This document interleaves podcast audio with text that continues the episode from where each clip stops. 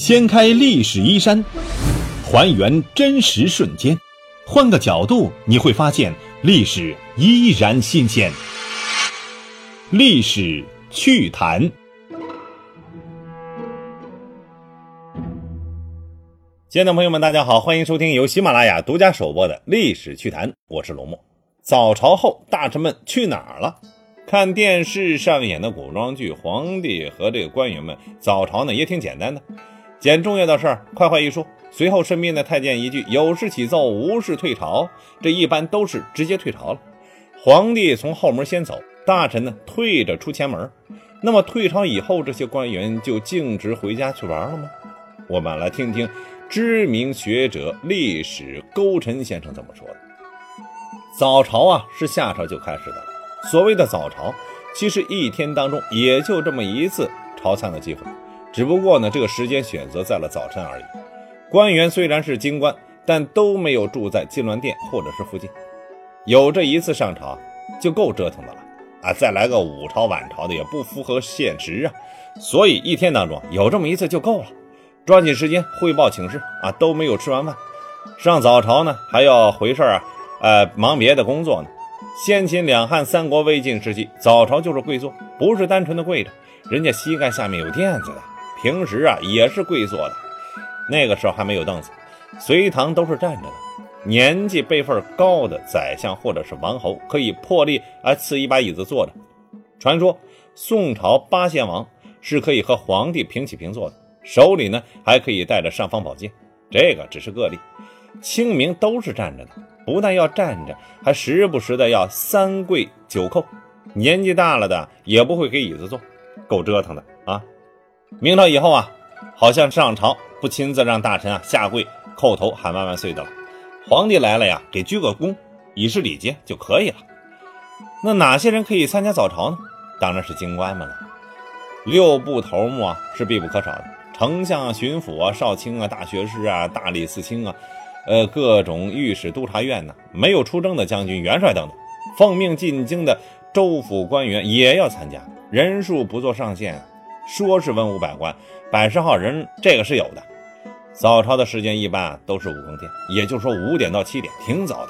冬天这个时候还没亮呢，这个还是要到达建銮殿的正式上朝时间。官员都是住在离上朝地方比较远的。二品以下的官员不许骑马、坐车来的，即使坐轿子也不可能啊，坐到门口还得步行很长一段路，得半夜起床洗漱、整理官服往单位赶。皇帝的寝宫啊哎不会太远啊，来去都很方便，谁让人家啊是什么卡马子呢？是吧？上朝时大臣所奏之事都是急事大事，需要当面向皇帝陈说的。不然就可以啊，上个奏折，像学生交作业一样交上去，等待皇帝有空了再批阅。所以上朝呢也没有太多事不是每个人呢都有机会发言的。一般几个或者是一伙人提前商量好了，由官大的代表发言，皇帝拿不定主意的就当堂议论，表决通过。退朝以后啊，皇帝是可以回去玩玩的。勤快的皇帝吃吃饭，喝喝茶，然后办正事，批阅奏折。这还要宣一些重要岗位的大臣呢，商定大事儿。至于懒散的，把这些事儿交给身边的人来完成，自己胡跑海浪去了。那么大臣们退了朝干啥呢？参加早朝的都是各部门的最高长官，回去要到单位主持大局的，宣传皇帝精神思想啊，宣读红头文件，布置具体任务，还要总结工作报告。这也不是太悠闲，能够做到参加早朝的身份。并不是都靠关系上去的，整天和皇帝打交道，没有一定的能力啊，这怕是不行的。吊儿郎当的能应付得了部门长官的差事啊？比如大理寺卿，相当于最高法院院长，手下还有一大帮办事的科室，有少卿、四正、推呈、断呈、司职、平事、主簿等等，好多事儿都要四卿来主持定夺的，经常还有人来巡查的。老是不在岗，拿不到薪水，还要挨板子。别以为古代官员真的和电视里一样，整天待着家里没事干。官员每天要去签到的，没事请假旷工，要挨杖刑的，还要克扣俸禄，严重的要坐牢。也有没事干的官员，那就是一些所谓的王爷、侯爷，还有钦差大臣。这钦差啊，也是出去调查监督，或者是下乡搞调研的，回去要有成绩。要汇报并且分析做出结论的，也有很忙的，各地区的一把手更忙。党政军于一身，没有副手，比如知府知州啊，并没有副知州和副知府。将军手下没有政委分担政治工作，大事小事都要过问，能清闲吗？是吧？所以官员退出朝堂以后呢，都是往自己的部门去的，同路的打个招呼，关系好的一路闲谈。文官去府衙，武官呢去军营，绝对不敢私自偷着往家里跑，被逮着了要处分的，并不是警告记过这么简单，罚俸禄啊，施杖刑，情节重的免职坐牢。你就是让他回呀，也不敢呢。点卯签名，这是记考勤的，这些记录皇帝都要抽查啊！偷跑的严重点，就是欺君之罪。你想想，谁敢承担得起？皇帝也就像董事长一样，小事不去过问，也没兴趣过问。丞相就是皇帝的手臂，负责处理日常事务。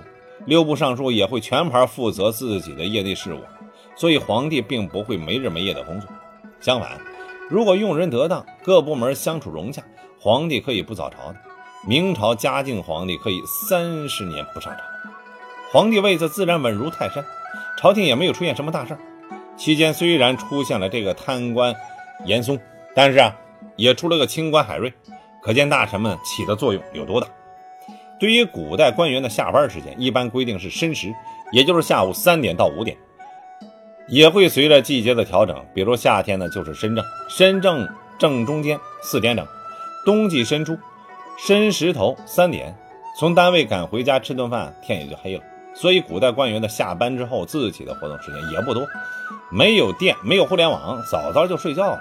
第二天你还得半夜起床准备早朝呢。官员们有没有法定假期呢？这个是有的。唐朝就规定，元正、冬至各给休假七天。宋朝也是这样规定的。其他一些小节日也有假。比如端午啊、中秋啊、腊八呀，还有皇帝家红白事儿都是放假的呀。元朝以后，清明都把节假日给缩短了，原来七天的改成几天了？三天了。